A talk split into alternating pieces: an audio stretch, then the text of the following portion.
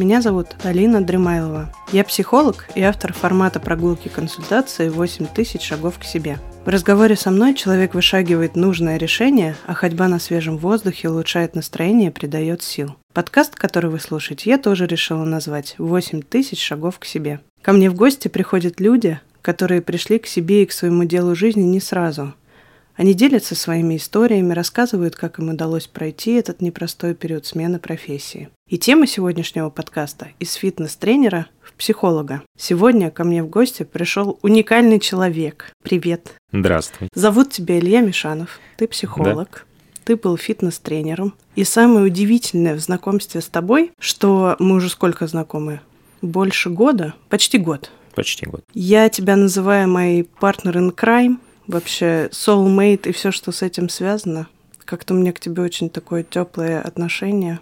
Ты прям вот человек, на которого я смотрю и успокаиваюсь всегда. Мы с тобой познакомились на терапевтической группе. И формат э, такой группы, он подразумевает, что мы вообще-то мало друг о друге знаем. И я вдруг поняла, что мы как-то тепло и хорошо общаемся, и всегда часами можем говорить о психологии, о человеке, о психике и так далее. И при этом, если честно, я вообще о тебе ничего не знаю. Вот, поэтому сегодня мне хочется узнать о тебе побольше. Хочется узнать о твоем профессиональном пути. И как так получилось вообще, что ты из спорта пришел в психологию. Вообще, давай подожди, давай сначала начнем с того, как ты. Как я? Слушай, а сегодняшний день и вообще сегодняшний подкаст, он очень символичен и знаменателен, потому что вчера был последний день, когда я работал в фитнесе. Я То тебя есть, поздравляю. Спасибо. То есть это вчера была последняя точка э, такого перехода уже полноценно работы психотерапевта. Обалдеть! И сегодня мы записываем да. подкаст как раз про то, что ты все, там твой путь закончен и начинается новый путь. Или продолжается? Но скорее ага. он затухает. То есть я уже не работаю в зале, я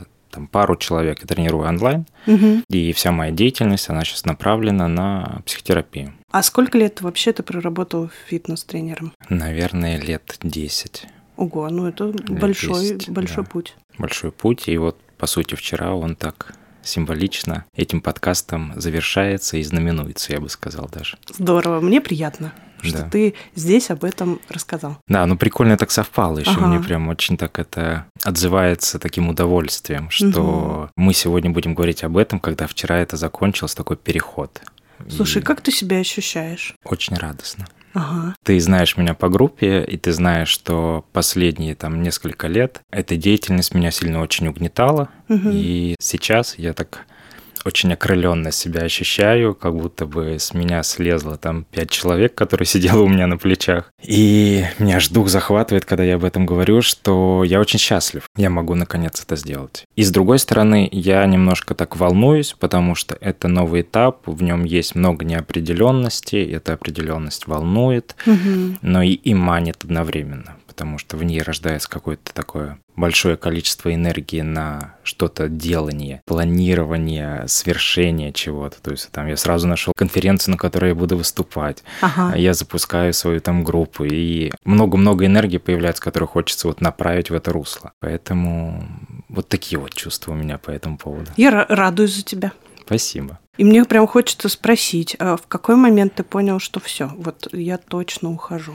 Ну, желание этого было давно, угу. и тут сложились так обстоятельства, что, в принципе, я понял, больше можно не мучить себя там, что вот те обстоятельства, которые сложили и подталкивают меня, как бы так, ну вот, можешь продолжать мучиться, угу. а можешь взять сейчас и сделать этот шаг. Вот мне всегда интересно, это что же такие за волшебные обстоятельства складываются, которые нас выпинывают куда-то, а мы тут типа не очень причем, но если выпинывают, то и спасибо. Ну не, я тут очень причем. Да, вот мне вот интересно, я тоже в этом убеждена, что ты очень здесь да. был причем. Ну, в рамках моей деятельности ага. это заключалось в том, что последний год или полтора я ехал на старых дрожжах, как говорится. То есть я вообще ничего не делал для того, чтобы привлекать новых клиентов. Та клиентская база, которая у меня сформировалась, она потихонечку расформировалась. Угу. Она расформировалась, расформировалась, расформировалась. И вот э, позапрошлой неделе была точкой, когда, в принципе, мне стало нерентабельно существовать в данных условиях, и встает выбор. Либо мне продолжать то есть начинать искать клиентов, к чему я абсолютно не готов, угу. что я абсолютно делать не хочу, Ну, либо делать вот этот шаг и идти. Я думаю, ну, да, значит, делаем. И делаем знаешь, этот шаг. Поскольку я тоже в таком месте находилась, то мне кажется, что сначала ты стоишь на этой краю пропасти, где-то назад тебе уже точно очень не хочется, а при этом пропасть такая большая, что тебе кажется, что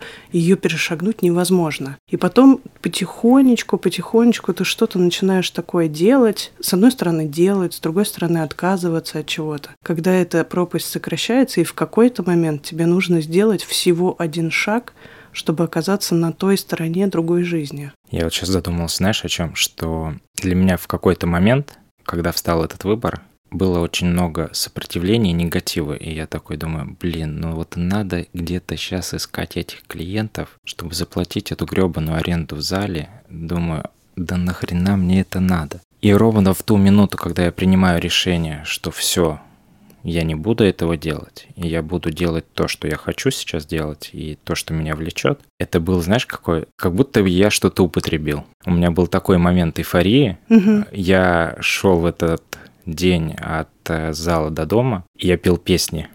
Я шел очень окрыленный, я шел очень радостный. То есть это был момент, несмотря на все вот это вот волнение, непредсказуемость дальнейшего пути, это очень сильно манит, это сильно меня бустит так вот вперед. Угу. То есть для меня это вот так вот было. Круто. Ты прямо описываешь. Мне самой как-то я чувствую вдохновение такое угу. внутри. Ну и это тоже мне нравится, знаешь, как вот и беговая метафора из спорта. Угу. В беге есть такая история, когда ты бежишь, отталкиваясь задней ногой, а, есть момент, когда ты еще не приземлился передней, но уже оттолкнулся задней. И вот этот момент, когда ты подвисаешь, когда ты в воздухе находишься, когда у тебя нет опор, когда ты еще находишься, еще здесь твердо не стоишь, ну и там ты уже оттолкнулся. Вот угу. этот момент Над неопределенности, да, он всегда очень такой волнующий, очень такой неуверенность какая-то появляется, какие-то мысли такие. Э, но если пользоваться дальше этой метафорой, угу. то ты всегда знаешь, что у тебя есть передняя опорная нога, на которой ты точно приземлишься. Это правда. Но, к сожалению, иногда нам встречаются такие люди, которые в этой пропасти зависают. Как будто они теряют эту веру в то, что они приземлятся на опорную ногу. И они как будто здесь теряются, теряют себя, теряют контакт с собой и как будто зависают над этой пропастью. И это ведь бывает очень надолго. Как тебе кажется, почему так происходит? Почему у тебя получилось поверить в эту опорную ногу, и ты сделал этот шаг, а кто-то там зависает? Мне кажется, это такой очень ты серьезный вопрос поднимаешь, потому что он очень дискуссионный, ага. почему это происходит. И мне кажется, что они не подвисают, а проваливаются. Что они проваливаются вот в эту вот яму, и тут много может быть вариантов. То есть изначально казалось, что вот это вот иллюзорное представление, что моих сил гораздо больше, и я смогу перепрыгнуть. Угу. И когда человек прыгает, оказывается, что недостаточно сильно-то и оттолкнулся, ему он проваливается туда. Либо Просто человек не хочет отталкиваться и делает это потому, что надо. Угу. И толкаясь, он делает это так неуверенно, вязко. Я, в принципе-то, и не хотел бежать.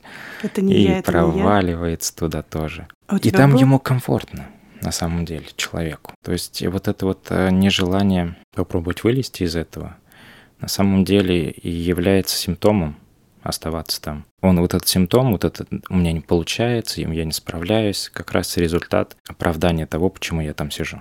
Он может быть несознательный, конечно, но он есть.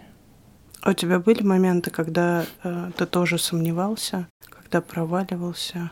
Я сомневался, наверное, последний год. Вот этот вот толчок, вот этот вот прыжок, я сил на него, наверное, накопил последний год. И ты знаешь по группе моя любимая фраза «Я ненавидел асфальт, который ведет меня на работу». Я утром, собираясь на работу, садился в ванну, плакал, одевался и шел на работу дальше угу. работать. Вот с такими чувствами последний год работал. И понятно, что ощущение что-то надо менять, но страшно. А там как бы еще и клиентов не очень. А смогу ли я? А какой я психолог? А хороший ли я терапевт? Будет ли у меня спрос? А будут ли люди в долгосрочную заходить? И вот этих вот вопросов к себе, угу. их бесконечное количество. А на любой шаг, на любой этап, их всегда может быть бесконечное количество. И, наверное, просто в какой-то момент я себе ответил а, вот за этот год как минимум, что я хороший терапевт. Я точно смогу здесь реализоваться. Но самое главное, что я одержим этим. Психотерапия, психоанализ, гештальтерапия – это то, чем я одержим. Угу. Это то, что я очень сильно люблю. И мне кажется, здесь для меня на сегодняшний день очевидно, что здесь я себя реализую. Я занимаюсь тем, что является мной. А как ты понял, что ты хороший терапевт? Через опыт. То есть э, клиенты, понимание процессов, супервизии, личная терапия, групповая терапия. Все это потихонечку вот эту копилочку наполняет уверенность в себе. И получается сделать глобальное такое заключение, что да, что если раньше, там, допустим, даже 3-4 месяца назад, это вот эти пограничные истории, что-то в терапии получилось, клиент такой, о, да, я красавчик, я, вот это я хорош. Или идет какой-то плата в терапии, ты думаешь, думаешь, да может это я такой какой-то не очень, может ему терапевта поменять, может вообще отказаться от него, сбежать из этого вот этой вот неопределенности, непонятности. Ну, вот эта вот э, аналитическая база, которая постепенно копится, много личной терапии, групповой терапии, супервизий. В конечном итоге вот это вот формирует мою я-идентичность терапевта. Теперь я могу сказать, что да, я хороший терапевт. И быть уверенным в этом. Вот это, наверное, основополагающая история. Я вчера писала пост в своем телеграм-канале о том, что мы с подругами у нас есть закрытый женский клуб.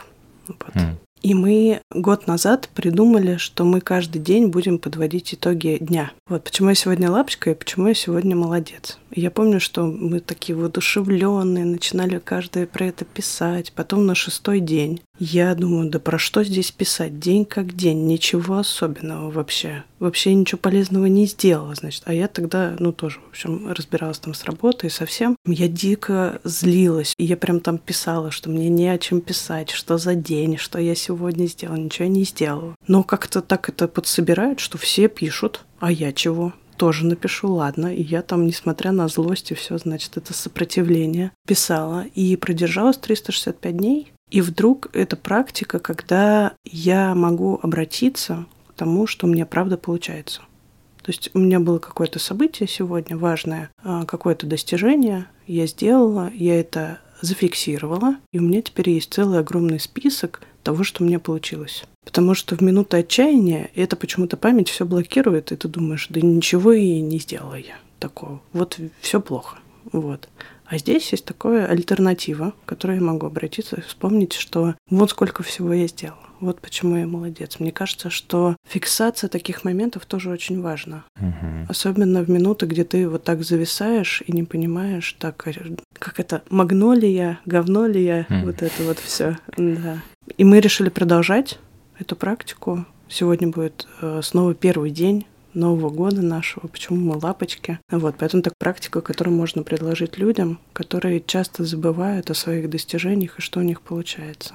Есть такая практика, когда человек э, в конце дня пишет э, на бумажке там одно, два, сколько захочет, ну минимум одно, да, пожелание, не пожелание, а хвала себя, а почему я сегодня молодец, что я такого сделал или не сделал хорошего, в чем я молодец. Ну, я пролежал сегодня весь день ничего хорошего не сделал, казалось бы, да.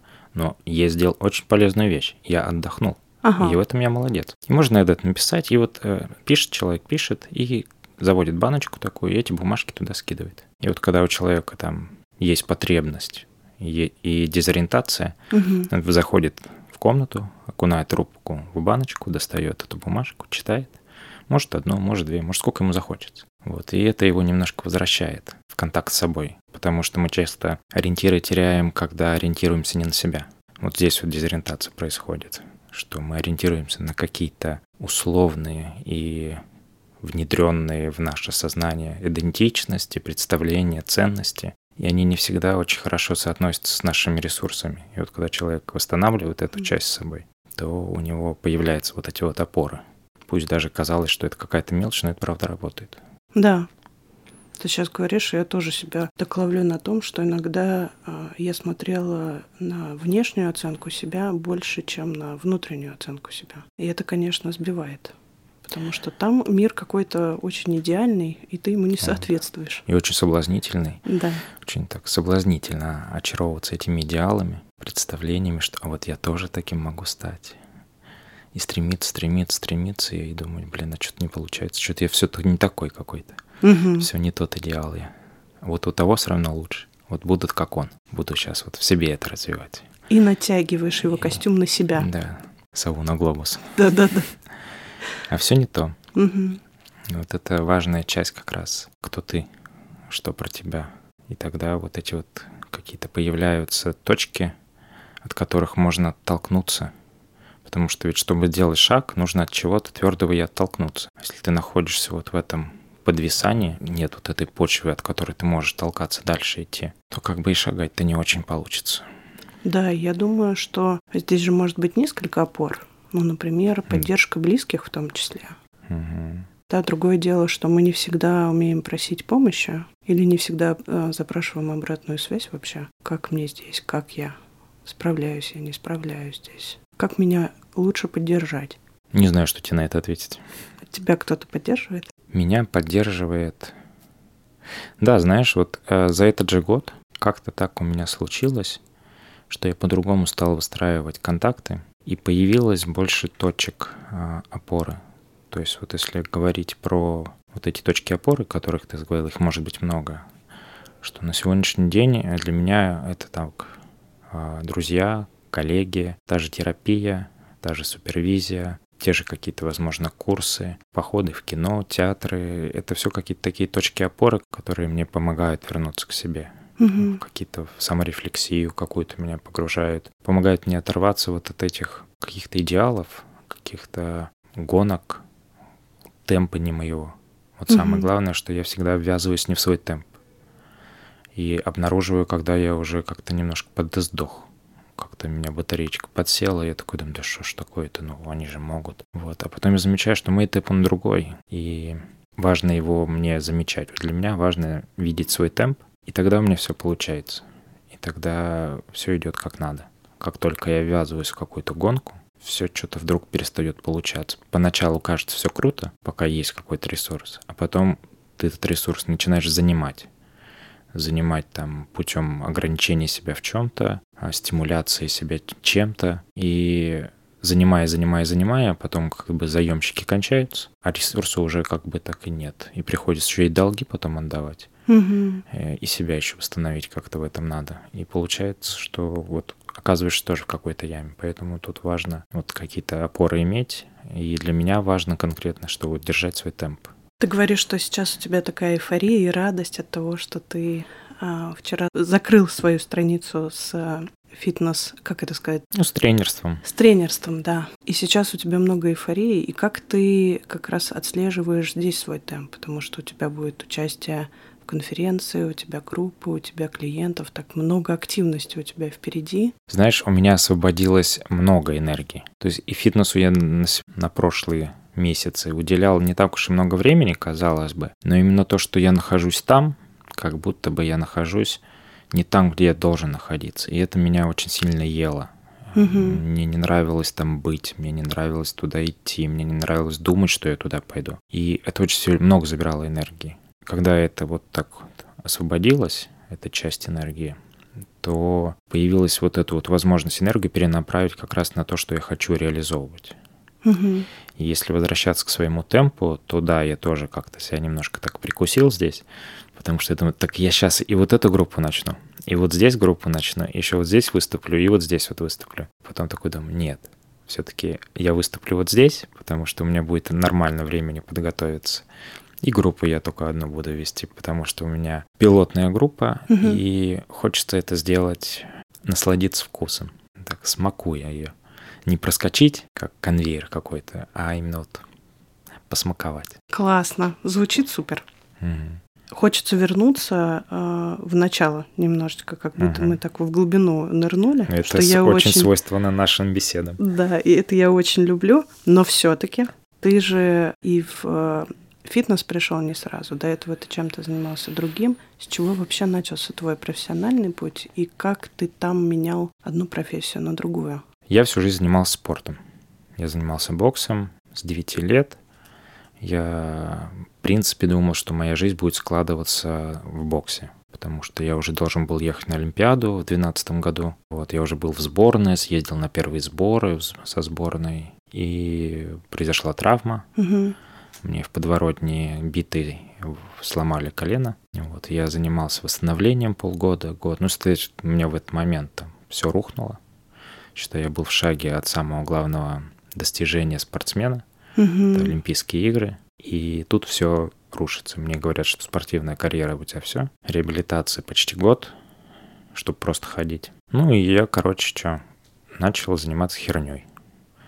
То есть там какие-то компании, алкоголь, наркотики. А, и уже меня какие-то начали группировки привлекать. И я думаю, что ну, надо что-то с этим делать. Либо я сейчас на эту дорожку стою, либо как-то мне надо из этого вырваться. Я решаю уйти в армию. Я ухожу в армию, служу год, возвращаюсь, думаю, чем-то надо заняться. Тут как-то так подворачивается, что было обучение в Тинькофф Банк а, в отдел верификации. Там, по-моему, два месяца было обучение, потом аттестация. Если проходишь аттестацию, тебя берут в отдел верификации. Я думаю, ну вот попробую. В общем, я прохожу обучение, аттестовываюсь и работаю год в банке. А верификация это Верификация что это я, по сути, решал, ты заполняешь заявку а, на кредит, а я эту заявку получаю, и там были определенные ресурсы, по которым тебя можно было проверить на предмет мошенничества в тот же. И по итогу этой проверки я решал, давать тебе кредит или не давать. Угу. Там можно тебе повысить или меньше дать. Там вот в этом состояла суть работы. Работаю год и понимаю, что где-то уже через полгода, ну не мое это. Не мое это работать, э, вот это вот сидеть там целый день, ты сидишь за этим стулом, там еще очень так строго было, что у тебя там один обед полчаса и два перерыва по 15 минут. И вплоть до того, что ты вот встаешь с рабочего места, ставишь секундомер в программе определенной. Если ты там на 30 секунд опоздал, тебе уже звонят где-то, что-то и могут штрафовать. Угу. То есть прям вот очень такая Дисциплина. Строго очень там угу. было. И как-то мне это все не нравилось. Думаю, ну какая дрянь. Я начал думать, что я еще могу. Я думаю, ну в принципе, единственное, что я могу, это я вот занимался спортом всю жизнь. Вот я могу быть, обучать спорту. И тогда в Москве были, по-моему, единственные курсы а, обучения фитнес-тренеров, FPA, Ассоциация профессионалов фитнеса у Калашникова. Я там получаю зарплату, эту зарплату сразу трачу на все эти курсы и полгода учусь. После того, как получаю корочку, иду э, работать тренером. И надо отдать должное, я очень любил это поначалу. Я прям тоже был очень одержим этой историей, я очень много обучался. Я, наверное, за эти лям полтора, наверное, потратил на все разные обучения. То есть в итоге я был, ну и есть, очень хороший тренер, но сама структура вот э, фитнес-индустрии, она очень такая, ну, грязная. Это что значит? Там все колуарные игры эти, постоянно какие-то подставы, вот там сплетни. Плюс э, я хотел готовить, я и готовил одно время профессиональных спортсменов к выступлению там бикини, бодибилдинг. Но чтобы твои спортсмены занимали какое-то достойное место, тебе нужно быть э, в связке с верхушкой угу. тех, кто организовывает, ну, короче, в связке с верхушкой с федерацией, которая организовывает соревнования. Если у тебя там нет знакомых, то, скорее всего, твои спортсмены будут там в лучшем случае в десятке. Много, знаешь, каких случаев было, когда я приводил э, свою спортсменку позировать там к другому тренеру, который в федерации, там что-то имеет какие-то связи. И он за моей спиной пытался переманивать э, моих спортсменов себе. Ничего себе. Да, и вот как бы она такая. Это, угу. это не хорошо, не плохо, она такая. Вот. Но мне там нехорошо.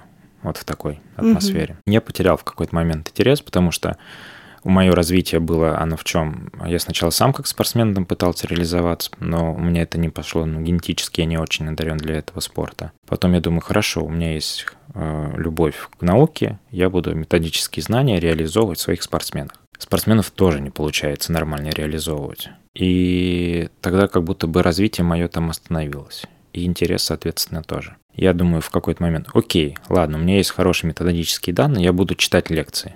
Думаю, прихожу к руководству клуба, а, сетевой клуб. Слушайте, у меня есть вот такая идея, я буду читать курсы по диетологии, биомеханике, на любую тему около фитнеса могу прочитать любую лекцию. Давайте будем что-то из этого делать. Говорит, нам нахрен это не надо.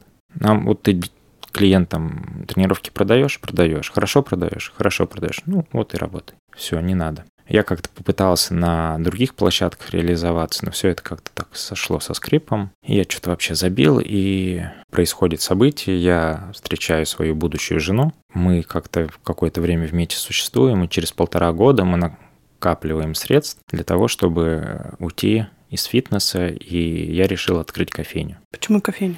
Я люблю кофе. Это было а, основным, наверное, при выборе какого-то своего бизнеса, потому что я люблю кофе, кофе в Москве популярен, есть много разных форматов, какие можно а, форматы продажи кофе открывать. И я подумал, что ну, мне было бы интересно этим заниматься. Мы нашли франшизу. Ее уникальность была в том, что мы брали закрытые бизнес-центры, где рядом ничего нет.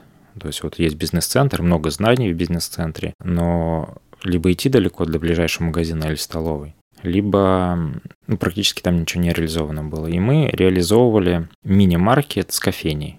То есть можно прийти купить кофе, кофе что-то, и плюс еще мы потом завезли туда а, готовые обеды. Угу. Вот и небольшое пространство, столики поставили. И все хорошо шло.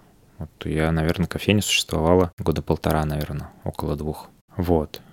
И У вас одна кофейня была, вы да. не делали там сеть? Ну, а, была идея, потому что на территории этого бизнес-центра строилась еще к нему пристройка, то есть как бы второй комплекс бизнес-центра. И была идея сделать вообще там большой бизнес-центр, это как Гринвуд, бизнес-парк, сделать небольшую сетку по этому бизнес-парку с разными форматами. Как бы в перспективе было куда развиваться, как развиваться, и мы сделали кофе-брейки, вот происходит конференция, мы конференции доставляем кофе, круассанчики, вот это все сделали. Было прикольно, расти можно было там. До того момента, пока... А, там еще как было. Появляется знакомый моей жены как инвестор. Задача была сделать проект под ВДНХ и парк Горького. Была ковидная история, и наша задача была сделать вендинговую продажу кофе, бесконтактную оплату, э, и на ней всякие сервисы еще завязать, типа проката и тому подобное со стилизацией на Сбербанк и через 2-3 года обкатать и продать это Сбербанку. Потому что там выходы были угу. через этого мужика. И в этот момент я такой живу и думаю, блин, ну я взял жизнь за яйца. Угу. Ну все круто. Я думаю, что вот она, сейчас стану супер успешным бизнесменом. Уже думаю, какую ламбу я себе буду покупать. Вот. И оказывается, что а, моя жена с ним спит. Угу. Вот, и я в этот момент психую, а, оставляю бизнес ей. Ну, короче, все, я оставляю, ухожу. Хорошо, у меня был друг, который меня в этот момент поддержал. Я жил там год у него. Тоже ввязался там не всякие хорошие истории. Какая-то моя такая типичная история. Уходить а, Уходить деструктив, в саморазрушение. Угу. Вот. И год я херней занимаюсь. В какой-то момент я понимаю, что ну, в фитнес я не хочу возвращаться. Что делать, я тоже толком не знаю. И тут я вспоминаю, что меня всю жизнь интересовала психология, потому что пока я вот этот весь путь шел, свой жизненный, я всегда читал что-то там, какую-то научпоп психологию, философов читал, там что-то Канта, Шопенгаура я читал. Даже помню, в 16 лет я читал Канта, угу. критику чистого разума. Мне было ни хрена непонятно, но было очень интересно. То есть я там одну страницу мог там два дня перечитывать, пытаться понять, что он хотел этим сказать. Вот. И я вспоминаю, что вот меня это всегда интересовало. Я думаю, блин, а не пойти бы ли мне учиться? И думаю, ну окей. Начинаю искать, а, где это можно сделать. Выбираю Московский институт психоанализа, поступаю туда и учусь. Ну, соответственно, пока я учусь, за учебу чем-то надо платить. И более-менее ненапряжные нормальные деньги я могу зарабатывать тренером. И я иду, опять возвращаюсь в тренерство, оплачиваю себе учебу. Где-то я на втором, по-моему, третьем курсе понимаю, что мне нужна личная терапия по, угу. по нескольким причинам. Во-первых, просто нужна. Во-вторых, потому что нужны часы для дальнейшей э, сертификации. Вот, я думаю, ну и чем раньше я это начну, тем лучше. И тут же я решаю, что, ну, в принципе, мне нужен и практический опыт. Я уже на третьем курсе пытаюсь что-то там а, консультировать. Я сейчас вспоминаю с такой, не знаю, умилением, как я это делал, а, потому что это было так даже не, я, я пытаюсь подобрать слово, у меня не получается, но очень так наивно, что ли. Я пытался, думал, что вот психотерапия это про это. Ага. Про то, что я сижу, какие-то умные вопросы задаю, как-то переношу их состояние. Вот они плачут, а я такой вот понимающий, поддерживающий. И все это было вообще пальцем в небо. ага. непонятно, что я с ними делаю, как. Что-то получается вроде, ну, получается. Я такой, ну, ну, класс. Не получается, блин. И где-то я потихоньку вот начинаю свою терапию, начинаю потихоньку консультировать. Вот. Там же я влюбляюсь в групповую терапию. Когда у нас была предмет групповой терапии, у нас нужно было э, экзаменационную работу, это собрать группу, провести три встречи и написать аналитическую работу по ним. Вот. И вот я там прям влюбляюсь в саму группу, понятие группы, ее динамику, ее какие-то такие процессы, то, как группа там вербализовывает э, напряжение группы или еще что-то. Ну, то есть это я сейчас понимаю. Угу. Тогда я это как-то, знаешь, ощущал, что ли, больше что-то, чем понимал. И где-то тоже на втором, по-моему, курсе я, у нас был предмет гештальт-терапия, я влюбляюсь э, в этот предмет, потому что мне как-то очень сильно отзывается с теми анатомическими, биохимическими, э, какими-то там знаниями по эндокринологии, анатомические знания, они очень хорошо пересека... пересекаются с теми метафорами, представлениями о человеке, которые есть в гештальтерапии. Вот. И как-то мне это ложится в тот момент. Я думаю, ну, специализация я выберу гештальтерапию. Единственное, что я долго сомневался, когда идти на, на обучение гештальтерапии. То есть я только потом узнал, что первая ступень — это год групповой терапии. Я долго этому еще возмущался. Да какого хрена, когда учиться будем? Вот, у меня, кстати, похоже было. Думаю, да. когда будем учиться? Что вот это вот год? И зачем такие интервалы длинные? Зачем это все нужно? Не могли сделать это все покороче? Ну, за полгода это можно пройти. В общем, я долго тоже на это возмущался. И как интересно, что сейчас год прошел, и думаю, блин, так быстро так быстро и так много. Потому что когда начинаю вспоминать, какой путь я в группе проделал, как группа, какие процессы там были, правда, много всего произошло. Много, правда. И это как-то меня так удовлетворяет. Угу. Я так удовлетворяю. Да, я тоже такая импульсивная, я люблю быстро работать. Вот, и здесь, конечно, для меня тоже такая была важная практика заземляться, медленно выстраивать отношения, когда мы все меняемся. Ты встречаешься с людьми там через полтора-два месяца, а у них там кто-то уволился, кто-то угу. расстался, кто-то начал встречаться, кто-то болеет, да, и как они меняются, как наши отношения в связи с этим меняются. Да, это такой интересный опыт, вообще очень полезный. Угу. В общем-то, вот так я и оказался угу. в психологии. В общем, еще знаешь, какой момент, что весь вот этот путь до психологии, который был пройден, он был я жил не для себя. То есть, по идее, я всегда был предрасположен к наукам. Угу. Я всегда около наук. Но сам выбор спорта, э, само какое-то такое указание заниматься спортом было получено от отчима. Я большую часть своей жизни э, жил его указанием. И не в контакте с собой. Я всю жизнь думал, что я вот это, а я вообще не это. Для меня это в какой-то момент жизни стало настолько это очевидным и настолько возмутительным. Я очень долго этому возмущал, думаю, да как так-то, блядь? Ну как?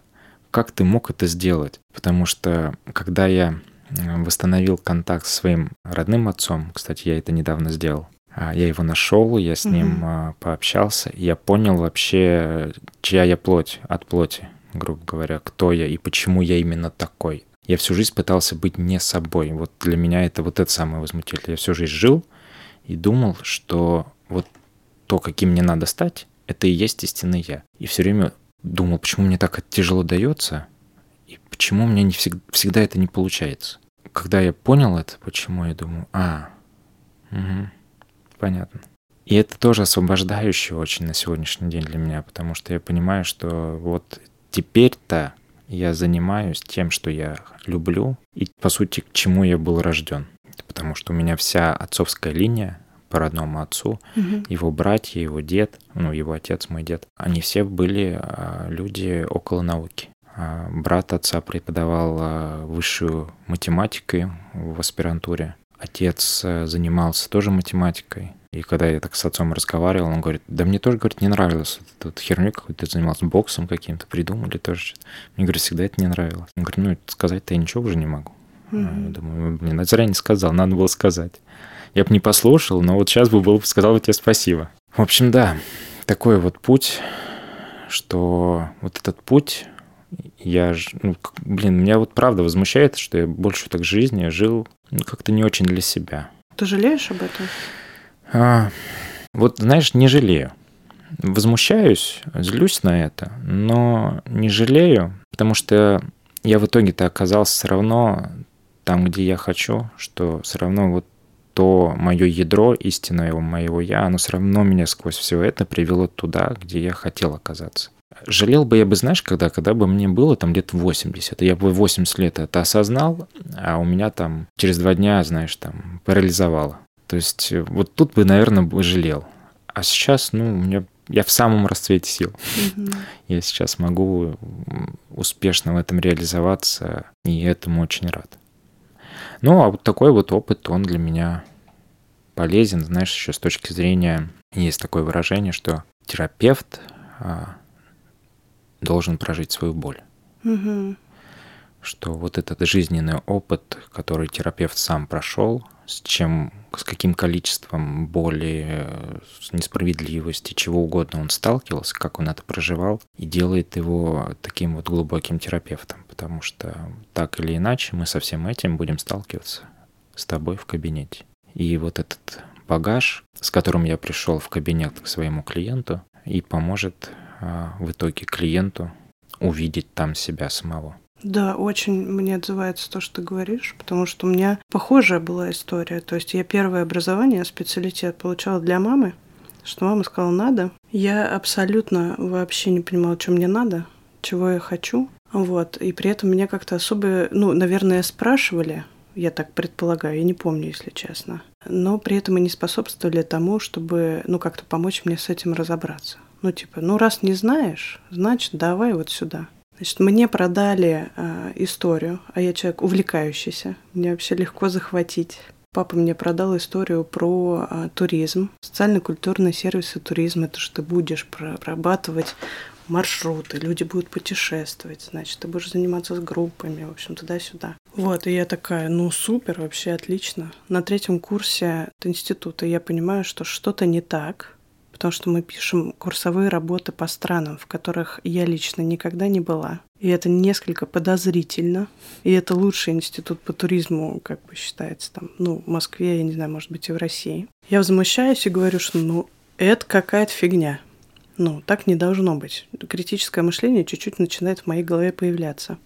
Но что мне было сказано? Ну, либо ты сейчас перепоступаешь, либо ты заканчиваешь. Я так думаю, ну я уже на третьем курсе. Я думаю, ладно, хрен с ним закончу заканчиваю так, что меня зовут в аспирантуру туда же.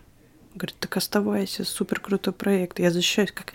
То есть меня выгоняли из института, при этом я потом защищаюсь, значит, на пять, меня зовут в аспирантуру, говорят, все, давай, реализовывай проект, все будет отлично. Тут появляется папина инициатива, и он говорит, слушай, тебе надо в магистратуру британскую. Я точно знаю, что тебе нужно именно туда. Я думаю, так, ну, значит, и британская магистратура, и аспирантура. Аспирантура три года с этими же людьми. Что-то я уже как бы наелась, больше с ними не хочу. Иду в магистратуру. У меня было городское региональное развитие. Очень интересно. Вообще другой взгляд. Люди из академии, при этом такая среда, где ты можешь высказывать свое мнение, задавать вопросы. Это вообще что-то но, супер новое для меня. И первое время я была, конечно, в восторге. Ну, то есть у тебя просто меняется мышление. Я помню, что я звонила там периодически папе, говорю, что это обалдеть, как сегодня было интересно, мы столько вопросов обсуждали, это так было здорово. Я писала эссе на разные темы, в общем, это было классно. Я защитилась. Это было классно, но не про меня. Это я потом понимаю. Вот потом меня захлестнуло, я там осталась, мы сделали пиар-отдел, ну, в общем, жизнь заиграла новыми красками. И тоже вот это ощущение, что классно, интересно, но где я здесь такое вот? Я сейчас понимаю, что чтобы я не выбрала, пока я не пойму, чего я хочу, оно все будет не туда. И вот сейчас, получив третье образование, получаю его там дальше, я вдруг осознаю, что это то, что я прям всем телом это осознала, что это точно, что я лучше всего понимаю, и это это то, что у меня лучше всего получается в общении с людьми. Вообще для меня всегда человек был интереснее всего. Я это говорила лет с 15, наверное. И вообще всю жизнь ко мне приходили люди, которые чего-то хотели со мной поговорить, обсудить. Я им что-то говорила. часто так получается, что люди возвращаются и говорят, вот ты мне тогда сказала, и я так, у меня внутри все сжимается, и я думаю, так, что же я там 15 лет назад ему сказала? И вдруг как он что-то такое говорит, что важное, что изменило в его отношении к чему-то. Я так думаю, ну, надо же, как я молодец. я что-то такое важное сказала, еще записываю свои фразы, которые я когда-то тогда говорила. То есть это получается, что предназначение, оно сопровождает нас в течение всей жизни, но мы как-то не очень обращаем на это внимание. И большое счастье, если вот сходится наше намерение изменить свою жизнь и предназначение, и вдруг мы его видим. Вот оно, это оно, вот это есть я. Я согласна с тем, что подходя к этой профессии, к смене профессии, когда ты выбираешь психологию, важно внутреннее содержание, что ты вырастил внутри себя за это время. А за это время э, много событий, много боли, много переживаний и то, с чем ты в итоге справлялся. И, кстати, здесь у меня тоже есть вопрос прям. Мы сильно убежали вперед, но мне все равно интересно, я не могу его не задать. То, что мне эта тема. А давай я чуть-чуть на отвечу давай. на твой монолог. Давай. Когда ты сказала «это и есть я», угу. я задумался вот над чем, что я — это же набор идентификаций, и что этот набор — сборка этого «я», она может быть любой, и ее всегда можно пересобрать. И до этого ты была тоже ты, просто с этими идентификациями. И вот когда ты сказала «это и есть я», мне захотелось, а, знаешь, как дополнить эту фразу, сказать «это и есть я, которая меня удовлетворяет». Угу. Да. Что именно вот через эту идентификацию я получаю радость, удовлетворение в этой жизни – не через какую другую. Потому что пока ты говорила, я еще так и задумался о том, что находясь в выборе не своем в спорте, я же там все равно проявлял вот это вот свое научный подход. Я всегда вот шел через науку. Я всегда даже находясь в спорте, я всегда думаю, ну, спорт это тоже наука. Давайте будем это так рассматривать. И что, да, это вот та идентификация, которая максимально благоприятствует всем моим потребностям, удовлетворению их, а значит, некого счастья жизни. Да, спасибо за это добавление, я с ним очень согласна. Так и есть. А спросить я вот что хотела. Угу. Мне не доводилось часто общаться со спортсменами. Может быть, э, когда я работала тьютором, я встречалась с молодыми людьми, которые поступали на бакалавриат, ну, как правило, на гуманитарные какие-то науки, при этом э, до этого занимаюсь профессионально спортом. И у них тоже по какой-то причине спортивная карьера не складывалась.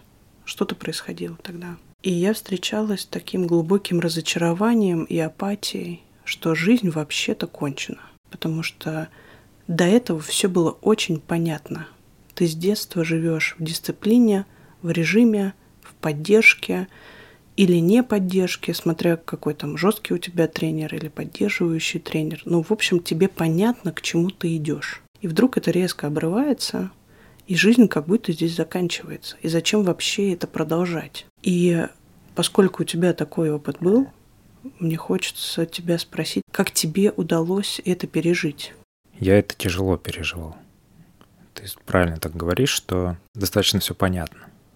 Ну вот есть там тренировки 4-5 раз в неделю, есть какой-то режим между этими тренировками, есть цель, там, допустим, сначала это победить на чемпионате области, угу. потом победить на чемпионате Москвы, потом победить на чемпионате России, потом а, победить на чемпионате Европы, потом мира, а потом Олимпиаде. То есть очень такая понятная схема развития. Карьерный путь, по сути, да? да? Такие ступени карьерного пути. Да. И вроде бы все круто. Вот он шаг до Олимпиады. И все. Ну вот для меня это был вот правда конец света. Угу. Ну типа и что? И что я буду делать теперь? Как нельзя спортом больше заниматься? Почему не смогу? А, ч- а, а для чего я тогда сейчас живу вообще? И это было полное отрицание даже не отрицание, а ненависть к реальности. Это была такая ненависть к реальности, что переживать ее было невыносимо. И переживал я ее с помощью, ну, соответственно, там, агрессии, в виде там каких-то физических драк, алкоголя, наркотиков. И что-то все равно вот в таком режиме я где-то существовал, ну, может, там, там год реабилитации, еще месяцев, может, 6-7 после. Я понимаю, что что-то неладное происходит как-то вот все равно, несмотря на все вот это вот конец света, что-то, ну, не так. Я думаю, ну, пойду в армию, там как бы. Причем выбор пойти в армию, он тоже сопровождался неким сам, актом саморазрушения. Потому что как бы так в армию-то я не особо-то и хотел. Угу. Ну, думаю, пойду в армию, там типа, может, наша такая идея была, может, там со мной что-нибудь случится. Там тебя добьют или Ну, там... типа добьют, да, угу. там, или, не знаю. И я помню, поначалу я был очень агрессивный там. Я влипал в всякие ситуации, которые не стоило бы влипать. Но вот как-то, знаешь, э, в армии я подуспокоился. Все-таки там дисциплина, режим. Плюс мне очень повезло служить вторые полгода. Я попал в войска, у нас был командир роты, э, мужик, который прошел две войны, такой очень структурный, властный, дисциплинарный, но справедливый. И он меня сделал э, временно исполняющим обязанности старшины роты. Угу. По сути, я был его вот а, за него многие дела делал. Знаешь, как-то он мне дал какую-то такую вот, вроде бы дисциплину, но с той же стороны какое-то уважение ко мне, как вот, знаешь, отцовскую любовь. Через него вот так вот впитал, и как-то он меня в этом поддержал. Он мне предлагал остаться на контракт, вот. И вот, наверное, рядом с ним я как-то так немножко обрел ориентира. Я понял, что точно я в армии не хочу быть, точно я больше не хочу умирать, но и тоже еще непонятно было, чего я хочу. Ну, как-то я вернулся, там подвернулась вот эта история с банком. Ну, я пошел, попробовал себя там, там тоже понял, что не хочу. Вот спорт какое-то время, длительное время увлек mm-hmm. все-таки. А что бы ты мог пожелать э, или посоветовать людям, у которых тоже была такая спортивная карьера, но вдруг она резко закончилась, и они сейчас тоже им сложно найти себя? Ну, потому что я так понимаю, что да, те варианты, которые ты выбирал, они скорее разрушают, чем помогают. Но тебе все-таки удалось найти себя, найти свое дело, то, что приносит тебе удовольствие, в чем ты можешь себя реализовать. Ты уже той стороны берега. Слушай, очень сложно здесь что-то советовать. Его как будто бы нет этого совета здесь. Как будто бы вот все, что я скажу, оно будет очень пафосно звучать. И как будто не про жизнь. Да, ну сказать типа ищите себя или будьте смелее, или там это временно и это пройдет звучит как-то очень не про жизнь. Потому что вот жизнь — это когда тебе... Мы обговаривали, что можно ругаться матом. Да. Это когда тебе так хуево, что хочешь сделать себе еще хуевей. Когда такое состояние, никакой тебе совет нахрен не поможет. Кто бы тебе что тогда не пришел, не сказал, вот мне кто-то сказал, что да это, ну, там в жизни еще столько возможностей. Попробуй это объяснить человеку, у которого была, там, не знаю, через несколько месяцев э, поездка на Олимпиаду, который всю жизнь на это положил. Ну, попробуем ему сказать, что, блин, да в жизни столько еще всего. Что бы ты услышал тогда, как тебе кажется? Знаешь, что хочет пожелать? Если уж так случилось, не сопротивляйтесь. Погрузитесь на это дно. Но очень важно, если вдруг есть с вами рядом такой человек, который просто будет рядом, ну, просто будет. Он не будет говорить этих пафосных речей, он не будет заставлять что-то делать. Он просто будет рядом. Если вдруг такой человек есть, то просто держитесь его. И не сопротивляйтесь. Не получится. Угу. Не получится. А там уже, ну, это надо прожить. В любом случае, как бы там ни развивались ситуации, чем больше ты сопротивляешься, тем больше ты уходишь от состояния того, что это произошло. Все, уже эта реальность наступила и попробовать ей не сопротивляться, и вот это, в это говно окунуться, почувствовать себя говном, поплавать среди говна. Это в любом случае придется с этим так или иначе столкнуться. Нет, есть еще классный э, совет пойти к психотерапевту. Я только что об этом подумал, и ты это сказал. Это может помочь. Это может оказаться тем человеком, который будет рядом, который не будет говорить вам этих пафосных речей, который будет сидеть с вами в этом говне, если вы вдруг там, и смотреть. Или нюхать или просто проживать, каково это быть в этом говне. Наверное, это такой вот будет совет мой, если его можно назвать советом. Да, мне кажется, что это очень ценно и важно. Мне кажется, что важно идти здесь в терапию, правда, потому что это не только там сидение в этом говне, это еще и сопровождение, и поддержка. И все-таки, если вы выберете для себя выйти отсюда, из этого состояния, то уж психотерапевт точно э, ну, как бы вас туда сопроводит, если вы захотите. А если не захотите, ну, можно там посидеть действительно, потусоваться какое-то время, пожалеть себя. Угу. Какой у нас терапевтичный выпуск получается? Ну, у нас встречи другие не получаются с тобой. Да, это правда. Вообще. Но зато теперь их кто-то услышит. Да, наконец-то наши да. разговоры могут принести пользу еще кому-то. Такой у нас э, большой жизненный опыт. Угу. Есть о чем поговорить. Да. Хочется вынырнуть немного из глубины на поверхность. Давай. В настоящее. У тебя начинается новая жизнь да. сейчас в профессиональном пути. Много всего. Что планируешь делать? Расскажи про свой курс. Курс про эмоции, насколько я знаю. Курс называется «Осознавая эмоции». Идея не нова, я ее подсмотрел, но концепция моя внутри самого курса, наполнение курса. Задача этого курса вообще дать понимание и ощущение, что такое эмоция, зачем она человеку нужна, какие бывают эмоции, для чего они вообще предназначены, какую биологическую, психическую цель они представляют в нашем психическом и физическом аппарате. Курс состоит из семи уроков. Первый там это что такое эмоции, откуда они появились и зачем они вообще нужны, а дальше там радость и удовольствие, в чем принципиальные их различия, там стыд и вина, нормы и патология, страх, интерес, влечение, почему мы можем их рассматривать в одном контексте, ну и так далее. И завершающая это демо-сессия, открытая на тему, соответственно, эмоций, где мы будем с каким-то человеком из курса проводить демонстрационную сессию, пробовать ощущать, осознавать эмоции, называть их, угу. какой терапевтический они эффект в итоге дадут, ну и, соответственно, потом обсуждение с группой э, этого процесса. Это онлайн-формат или очный формат? Это онлайн-формат угу. раз в неделю.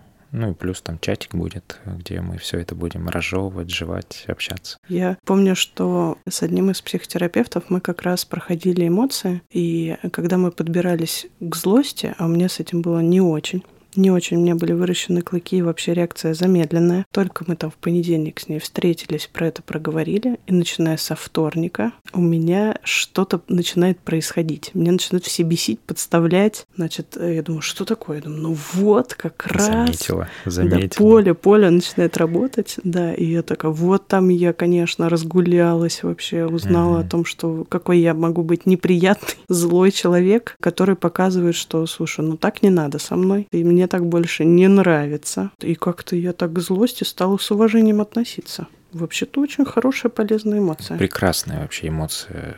Ничего лучше эволюция не придумала для обозначения и сохранения собственных границ. Ага. А еще для достижения собственных целей. Без злости нет агрессии, нет угу. агрессии, невозможно взять что-то свое.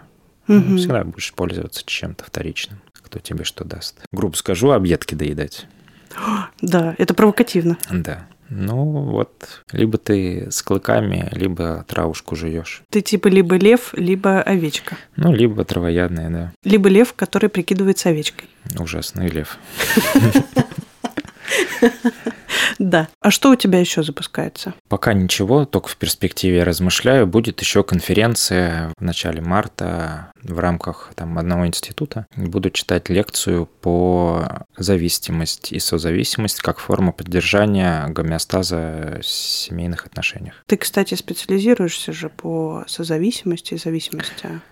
Ну да, ну вообще, в принципе, сложно представить человеческое существо без зависимости от чего-то. Это некая форма существования индивида. Просто бывают разные формы фиксации патологий, угу. когда мы можем назвать это вот прям в бытовом понимании зависимость. Когда человек э, не может без чего-то или без кого-то. Да, я работаю вот с этим, много изучал этот вопрос, и хорошо мне получается с этим работать, понимаю, про что я делаю в терапии с этими запросами. Ну и много еще с чем работаю. Как тебя можно найти и записаться на этот твой курс про эмоции? Меня, во-первых, можно найти ВКонтакте, Мишанов Илья, еще всем известная определенная социальная сеть, которая Просто которая. На этом мы поставим точку. Да, там вот я в основном а, развиваю какой-то контент, там выкладываю какие-то сторитейлы делаю, но, возможно, еще буду как-то Телеграм потом вести. Я очень надеюсь, что ты заведешь телеграм-канал. Ну, так полноценно. У меня была очень крутая идея телеграм-канала. Угу. Называется Дневник психолога.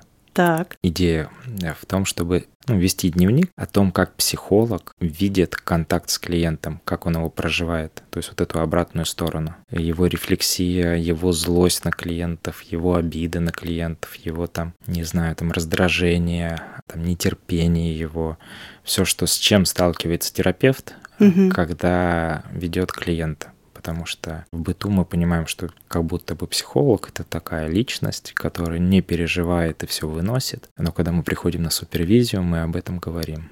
Говорим и говорим много, и это такая обратная сторона того, чего не видят клиенты. Идея была вот об этом писать, писать, возможно, достаточно откровенно, анонимно, пока только зачатки. Тебе придется теперь завести этот телеграм-канал после того, как наш выпуск выйдет, иначе эту идею могут забрать. А я уже завел. Похожая история была, но не совсем такая. Я читала у Ялома, когда он попросил свою клиентку писать дневник о, о том, как она видит сессии, которые у них и встречи, которые у них проходят. А он со своей стороны угу. описывал, э, как он это видит, и потом они обменивались этими своими дневниками. Тоже такая интересная история. Да, это я тоже читал о нем. Но он там писал о том, что как мы по-разному видим этот контакт, что с моей терапевтической точки зрения было, казалось мне, что полезным была вот эта интервенция и дала клиенту там что-то. Угу. А для клиента это было совсем другое вообще то, о чем не было мысли даже, угу. о чем было сложно помыслить. Например, его улыбка в какой-то определенный момент. Или его там он бровью как-то повел, или голову отвернул, или наоборот повернул. И это для клиента оказалось как-то там поддерживающе, натолкнуло на какую-то ассоциацию, подняло какой-то материал, и это стало фигурой сессии, а не то, что терапевт дал какую-то очень крутую интерпретацию или интервенцию и такой нарциссически гордится собой. Илья, Я. у меня к тебе предложение. Давай. Мне очень нравится наш тандем с тобой. И как мне легко дается коммуникация. И наши разговоры я очень люблю. Это вот. все очень взаимно. Да. И я предлагаю тебе сделать совместную группу, провести группу. Терапевтическую. Терапевтическую. Угу. Поддерживающую группу для людей, которые задолбались на своей работе. Ну, как круто. Как тебе такое предложение? Мне очень нравится такое предложение. Я давно тебя на это соблазняю. Это и, правда. И я очень рад, что ты наконец-то созрела, да. что ты готова теперь это пространство организовывать. Угу. Потому что я считаю, что наша котерапия будет очень плодотворной. И про людей, задолбавшихся на работе, это актуалочка во все времена. И знаешь, меня это натолкнуло на такую мысль, почему человек остается на той работе, которая его задолбала, почему человек остается в тех отношениях, которые его задолбали, которые его не удовлетворяют, не приносят ему никакой радости жизни. Знаешь, какая идея в том, что когда ребенок живет с мамой и папой, и эти мама и папа не очень-то удовлетворяющие для ребенка. То есть они его либо нарциссически не замечают, э, там, или, ну, в общем, для ребенка эти отношения с мамой и папой не очень удовлетворительны, как для ребенка. И тогда ребенок вынужден оставаться в этих отношениях, потому что не жить с родителями он не может, он от них зависим. И более того, он даже не знает, что может быть по-другому. Он просто живет вот в этой неудовлетворенности, как некая норма. И дальше, когда такой ребенок вырастает, он вот эти переносные отношения перекладывает на все другие его какие-то социальные контакты. Это когда он живет в отношениях там женщины или с мужем, и эти отношения его не удовлетворяют, он продолжает в них оставаться, потому что он не знает, что может быть по-другому а, или что можно как-то договариваться, и что если работа не приносит удовольствия, тоже можно что-то с этим делать. То есть это некий такой, знаешь, как выученная беспомощность угу. продолжать оставаться там, а, что меня не наполняет, что меня фрустрирует, не удовлетворяет, просто потому, что у меня нет инструментов, как жить по-другому. То есть моя реальность этим вообще не наполнена, что может быть иначе. Мне кажется, в этом плане это такая классная тема, актуальная, потому что на первый взгляд она вот просто какую-то неудовлетворенность, но в глубине там вот этот вот как раз весь комплекс человеческой жизни, как он рос, где рос и что на него влияло. Я очень согласна с тем, что ты говоришь, и мне кажется, что на самом деле важно в какой-то момент понять, что ты в этом не один. И группа, она дает поддержку. Ты видишь людей, которым тоже откликается это переживание, это боль, они тоже задолбались, и они тоже хотят с этим что-то сделать. Угу. Да? И так вот видя друг друга, когда нам задают такие разные вопросы, да, и поддерживающие, и фрустрирующие. Когда мы учимся выстраивать отношения, да, как-то делиться, переживать, злиться в такой безопасной среде, у нас появляются устойчивость и навыки к изменениям. И группа, она дает такой мощный объем, столько опор, что тебе как раз появляется та самая э, опора для прыжка. Да. И мне кажется, что это группа для тех, кто зависли, кто задолбался, кто потерялся, кто хочет снова по почувствовать этот такой вот вкус жизни в том, что ты делаешь. Как раз группа — это классный формат. Группа — это прям очень крутой формат психического взаимодействия, угу. такого открытого открытого психического взаимодействия, когда ну, она очень сильно наполняет. Она очень много дает поддержки, она очень дает много опор и достаточно относительно с личной терапией в, в социальных контактах быстрый прогресс. Угу. Потому что ты видишь, что это не только я такая или только я такой. Это есть еще вот у этого молодого человека и вот этого вот пожилого человека тоже так. А еще у этой женщины, а еще вот супер вот этой успешной женщины тоже оказывается так. И это очень так расширяет тебя, дает понимание, что с тобой все окей, что просто вот ты так научился. Угу. А теперь можешь по-другому научиться. Да, что из этого можно выйти. Угу.